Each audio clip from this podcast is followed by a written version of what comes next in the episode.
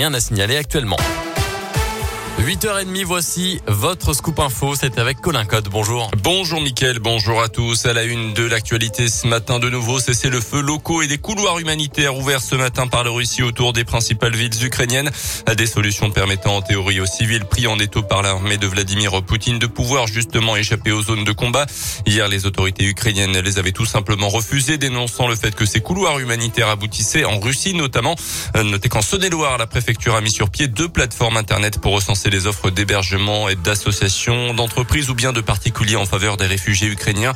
Des sites qui permettent également de répertorier les autres initiatives d'accueil comme l'éducation des enfants, l'organisation de loisirs ou bien l'insertion professionnelle de ces réfugiés. Il serait près de 2 millions à avoir fui l'Ukraine depuis bientôt deux semaines selon les Nations Unies, principalement en Pologne et en Hongrie, soit l'exode le plus massif en si peu de temps depuis la Seconde Guerre mondiale.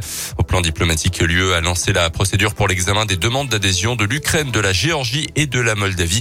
Les États-Unis, la France et l'Allemagne qui ne sont pas d'accord sur un éventuel embargo des hydrocarbures russes sont en revanche sur la même ligne pour augmenter le coût de la guerre infligée à la Russie.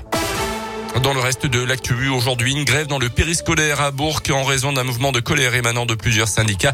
Les services d'accueil et de restauration seront perturbés toute la journée, notamment la maternelle de Brou, à l'école Charles Jarin, à Charles Perrault et au Pelou. Partout ailleurs dans les groupes scolaires de la commune burgienne, les services seront normalement assurés. Plus d'infos dès maintenant sur notre site internet radioscoop.com. À Mâcon, le spot fête ses 10 ans cette année. Une programmation spéciale a été mise en place pour cette année anniversaire. 10 rendez-vous vont rythmer l'année 2022 avec pour commencer le 1er avril le concert de Christophe Mahé, une visite des coulisses du spot de Mâcon en septembre prochain pour les journées du patrimoine ou encore une exposition retraçant la décennie à découvrir au mois de novembre, une année riche en rendez-vous donc. Béatrice Paul est la directrice de Mâcon événement qui gère le spot. Cette fête des 10 ans va nous permettre de conforter l'image et l'appropriation de la salle par son public et d'associer les Mâconnais à cet, cet, anniversaire. Euh, le Spot est une salle qu'ils apprécient beaucoup et on souhaite fêter cet anniversaire avec eux. Plus de 400 invitations euh, qui seront offertes à la population euh, à cette occasion.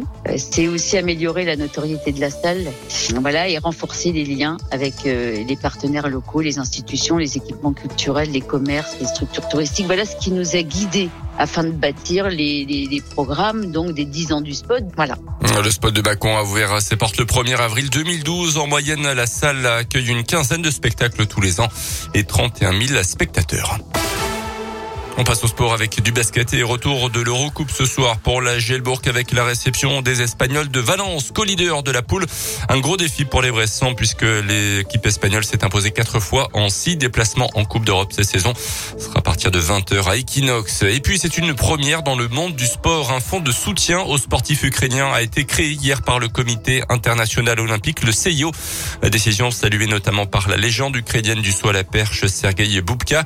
Euh, ces sommes seront utilisées pour, pour organiser la participation des athlètes ukrainiens à toutes les compétitions internationales et pour les aider aussi au niveau humanitaire, a précisé l'ancien recordman du monde du saut à la perche.